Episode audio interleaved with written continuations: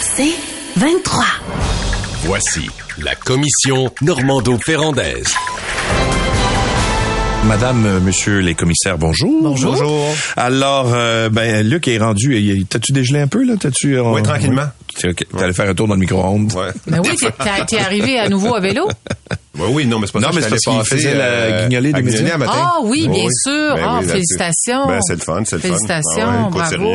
Mais on en parlait. à la guignolée. Oui, oui, Oui. oui, bien sûr. Mais on en parlait avec Alain tout à l'heure. Puis c'est vrai qu'on, personne qui a de l'argent dans ses poches. C'est Ben un non. peu compliqué. j'ai pas un Non. sou dans mes poches. C'est ça, il faut planifier. Ouais. Mais heureusement, on peut faire un don sur. Oui, exact. C'est Ah, extraordinaire. puis moi, j'ai aimé le truc que t'as dit, le, qui donne 10 de l'achat, là. Oui, euh, c'est 20 euh, 222. Tu textes Noël, puis ça donne 10 piastres direct. ah, alors répète ça, mon Louis. 20. Tu, tu fais sur, euh, mettons, pour envoyer un texto. Oui. v- euh, 20 222. Oui, Puis tu textes Noël à ce numéro-là. oui. Puis ça envoie 10 dollars directement. Ça débite de ton compte, quoi, euh, Euh, directement. ou ça va être chargé peut-être sur ah, ta facture de téléphone. Ah, comme ok, ok, ok. Ah bon? Celui-là, t'es à quand je suis en train de le faire, là. T'écris Noël, N-O-E-L, ou avec E tréma? Non, un Noël, je pense. Noël, mais- C'est compliqué. Je sais pas, ça marche peut-être qu'à- C'est ça. Je souhaite t'envoyer un message, ceci, puis Ouais. entraîner des frais, oui. Envoyer. euh, envoyer. Ben, fait. Ben voilà, c'est fait. C'est Alors, fait. 20 Alors, voilà. 222, puis après t'écris Noël. C'est Noël en minuscule, pas de, pas de Et puis ça te répond, confirmez votre don de 10 à Guignolé des médias en répondant oui. Puis là, tu dis oui. OK. Voilà, c'est fait, même si t'as pas d'argent dans les poches. C'est Et- ça, et exactement. puis, Fait que là- tu viens d'envoyer 10 piastres. OK. Ouais. Mais ton 10 pièces, tu, vas- tu, vas, tu vas voir ça apparaître en quelque À part. quelque part sur ta facture de Ouais, téléphone, j'ai l'impression. Bon. Regardons voir si sur ton téléphone, si ça sera pas sur le tien qui apparaît. T'en serais capable, Luc Ferrandez. T'en serais capable. Bon, OK, c'est pas de ça qu'on devait parler. mais, euh, mais on le fait pareil. Non, mais Ben oui. merci, merci. Ben c'est ça, mais les gens peuvent le faire, donc ça va marcher. Euh, bon, à- est-ce que les oppositions devraient accepter la main tendue, en fait, euh, de, de, de prolonger la session parlementaire de trois jours la semaine prochaine pour étudier euh, le projet de loi 15? Ben, je dis oui parce que ce qui serait triste, c'est que ce projet de loi, qui est un, un très, très gros projet de loi, soit adopté sous baillon. Ce serait triste parce que la nature et l'envergure du projet de loi commandent qu'on qu'on fasse encore un petit bout. Là. Il reste 500 articles à adopter. Un peu plus de 500. Un ouais. peu plus de 500. Il y a déjà 1180 euh, des amendements pardon qui restent à adopter. C'est un, un immense projet de loi, le plus grand projet de loi de l'histoire de l'Assemblée nationale qui a été déposé 1180 articles puis des centaines et des centaines d'amendements. Là, on est, tu connais ça, les fins de session parlementaires, là, ça, ça se termine souvent de cette façon. Alors, il y a des négociations entre les partis d'opposition, mais il y a, il y a une game, excusez l'expression, qui se joue là, derrière ça, parce que ça prend l'accord de tous les partis pour Ouais. éviter qu'il y ait baillon. Mais là, le Parti québécois dit non, il n'y en a pas question.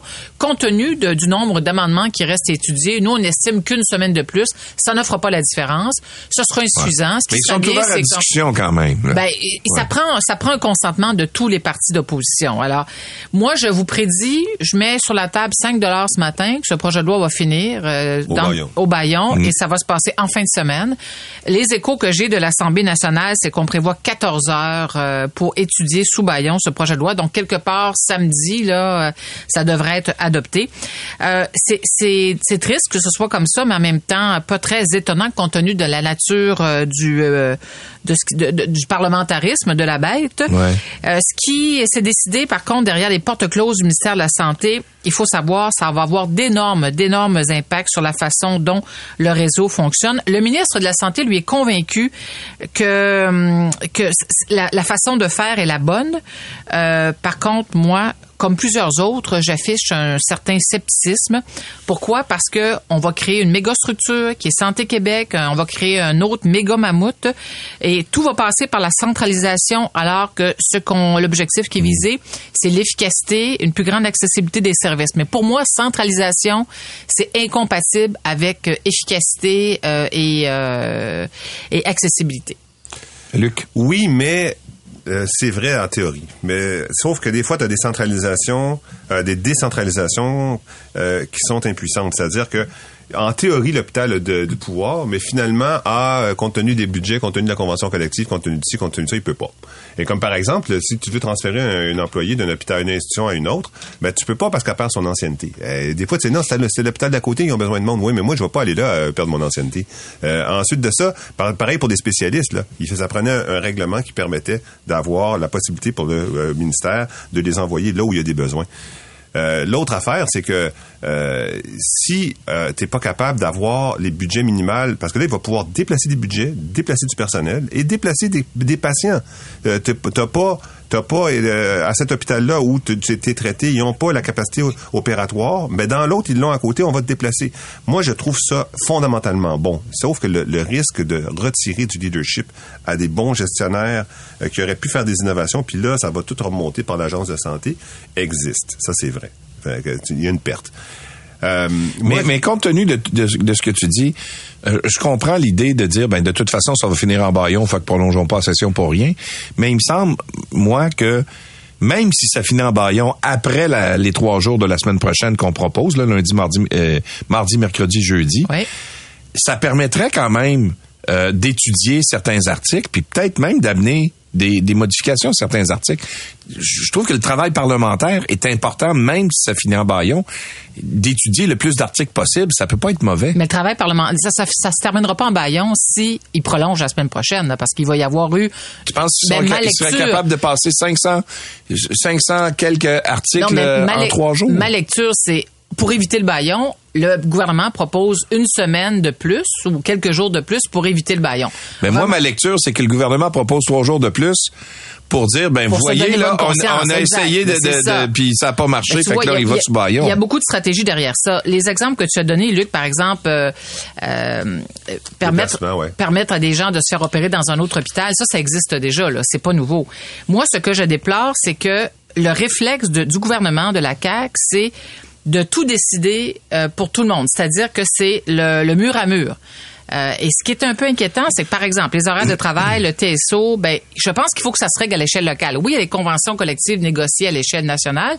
D'ailleurs, le gouvernement dit nous, on veut, on est prêt à augmenter les, euh, ce qu'on, notre offre, mais ça prend de la flexibilité. Mais les infirmières disent, un instant, là, moi, je travaille à l'hôpital de Saint-Jérôme, c'est pas vrai que vous allez m'envoyer euh, une journée euh, de préavis à l'hôpital de, de, de, je sais pas, à Mont-Laurier ou ailleurs. Moi, je dis oui, hein. Moi, je dis oui. Ouais, toi, tu dis oui, mais il y a des infirmières qui, disent, non.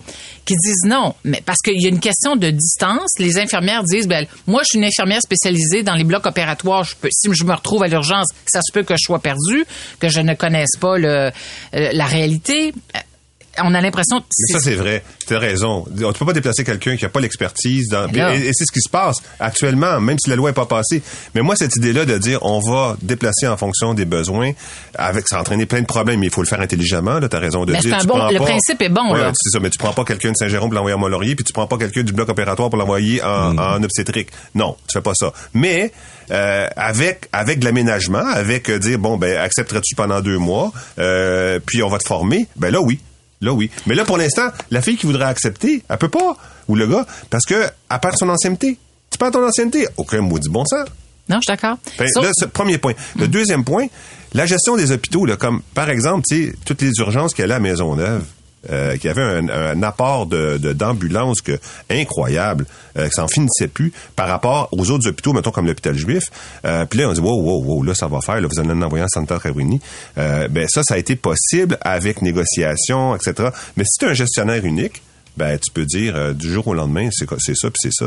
Oui, mais c'est ça ma crainte, c'est que le, le méga mammouth que va devenir Santé Québec, l'employeur unique de tous les employés du réseau de la santé, faut-il le rappeler, c'est ça ma crainte, c'est que lui, il va fonctionner par directive et par délégation de pouvoir. Et alors imaginez ce que ça crée comme délai dans tout le réseau, le temps de rédiger la délégation de pouvoir, d'envoyer ça sur le terrain. Les gestionnaires vont devenir euh, vont, vont devenir des, euh, en fait, des employés, littéralement, ouais. des top guns du, de, de, de, Santé Québec. Moi, c'est ça qui me préoccupe? Ouais, c'est une vraie ouais. préoccupation, je trouve. Ben oui, ouais. on parle d'hyper-centralisation. Euh, ce qui, ce qui fonctionne, c'est la proximité, c'est synonyme d'efficacité. Ça, ça a toujours été démontré. L'époque où il y avait des directeurs généraux dans nos hôpitaux, là, puis que les gestionnaires sur le terrain, là, euh, s'en remettaient à l'agence régionale de santé, là, qu'on appelait une certaine époque les régies régionales. Moi, je regrette. Le, réseau se portait mieux qu'il se porte aujourd'hui. Ça, c'est un. Deuxièmement, cette euh, l'adoption de cette réforme arrive à un moment où les, les urgences débordent, où on apprend qu'il y a eu deux décès à l'urgence de, de l'hôpital Anna Laberge à Châteauguay. Nathalie, si tu permets sur ce ouais. point-là, c'est justement parce qu'Anna Laberge s'est donné le droit de ne pas appliquer les recommandations du comité de crise. euh, d'urgence.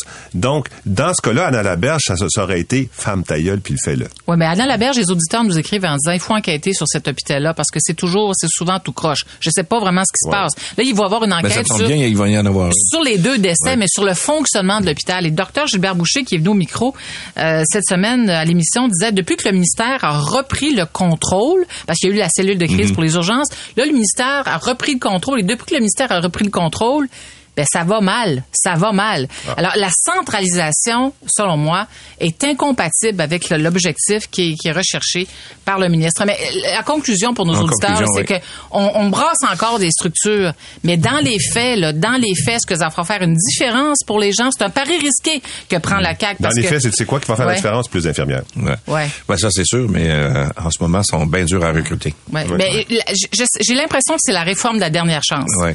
Je dis ça là, puis mais euh, parce que le réseau est plus capable d'en prendre. là. Le, les- les- le personnel est saturé d'une réforme à l'autre. là. Ils sont à bout de souffle. La commission Normando-Ferrandaise. Il y a un récent sondage qui nous apprend que de, de plus en plus d'employés dans les, commerces au détail sont victimes de violences verbales ou physiques. Est-ce que les clients manquent de, civisme avec euh, les employés du commerce au détail? Luc? Ben oui, semble-t-il, euh, il y a des sondages qui l'indiquent. Et puis ce matin, juste pour faire exprès, tu as cette euh, nouvelle affaire qui est arrivée en Ohio. Euh, c'est une un juge qui a condamné une cliente de soit à deux mois de prison, soit à faire deux mois de service à la clientèle dans le restaurant parce qu'elle avait jeté toute son assiette au visage de la serveuse. Ben oui, là, ouais, puis le juge, il a dit, garde, c'est deux mois, soit deux mois de prison, parce que c'est un, c'est un assaut, soit oui. tu vas être serveuse pendant deux mois. Et Qu'est-ce qu'elle a choisi comme Je- peine? écoute, j'ai pas vu L'article le dit pas. Non. Je sais pas ce qu'il y avait dans l'assiette, hein? Ben, puis, euh, C'est un beau spaghetti, là.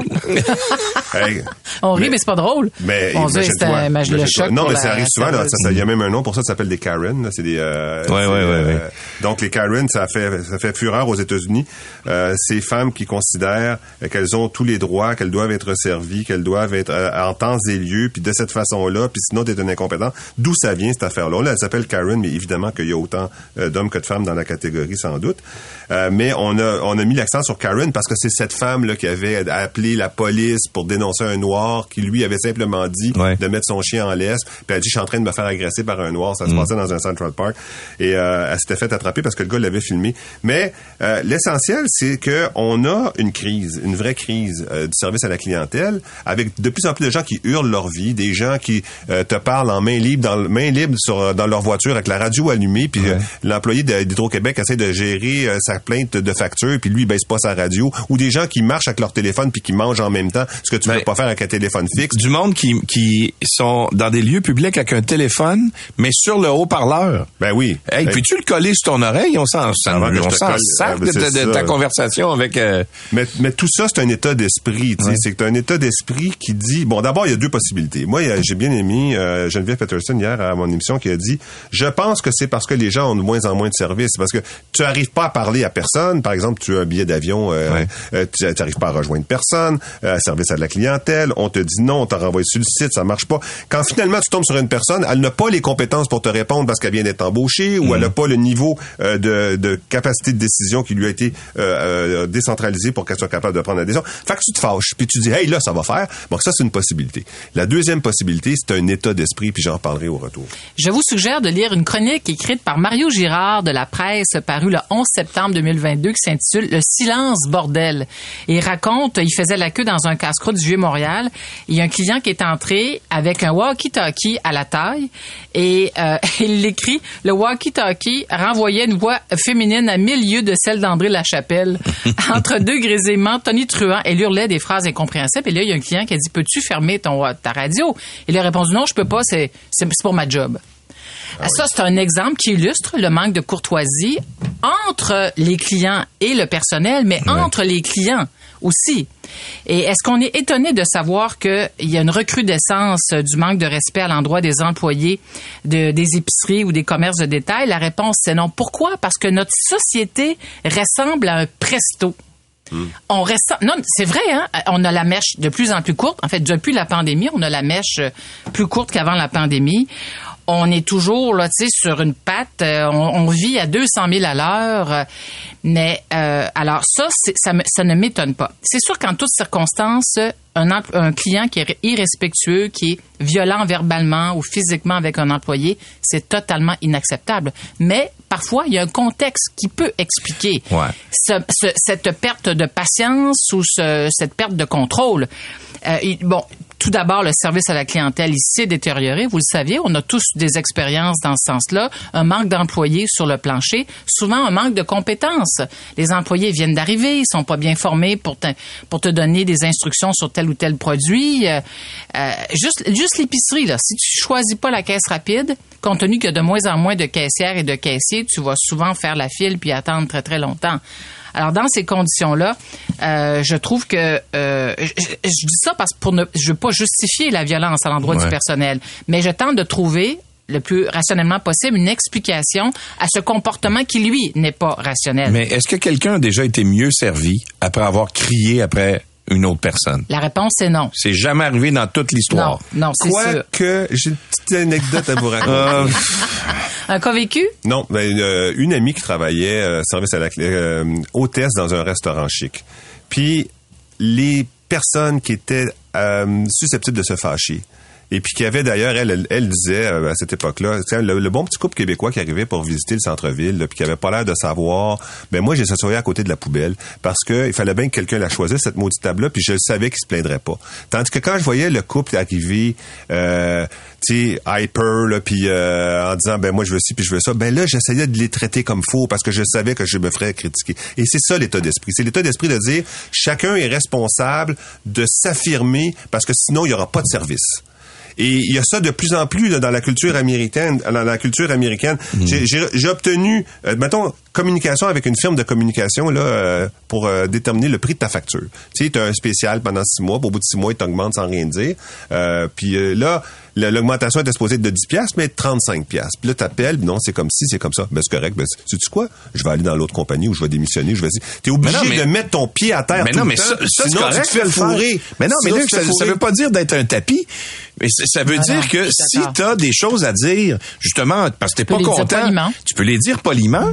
La personne, elle va t'écouter avec beaucoup plus de, re- de respect et d'écoute que Ouais. si tu te mets à crier après en disant que vous avez un, service de marde, puis de toute façon, vous êtes un qu'une compagnie de marde, puis tu- Non, c'est sûr que tu vas pas très loin. puis la personne après qui tu chiales, là, elle est pas responsable de ça. C'est Donc, ce que je veux dire, c'est qu'il y a un état d'esprit qui règne, qui consiste à dire, si je me défends pas, je vais me faire manger. Donc, à partir de ça, il y a des gens qui le- l'interprètent mal, cet état d'esprit-là, puis ils le transforment en violence. Mais l'état d'esprit, il est là.